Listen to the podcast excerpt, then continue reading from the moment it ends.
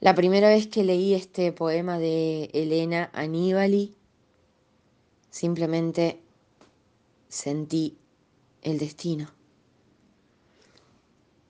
Y este poema dice así.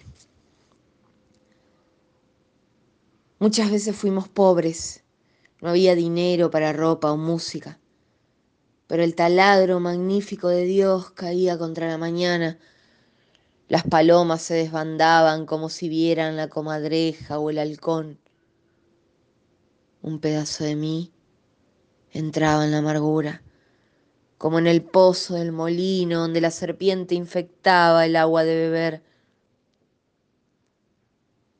Yo tenía pocos años y ya era rigurosamente anciana.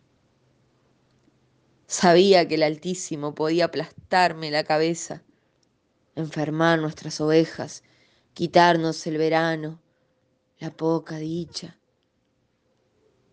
Pero igual miraba siempre para arriba y bajito decía que sí, Señor, venga a mí la destrucción, lo que deba venir. Soy tu surco, Señor soy tu surco.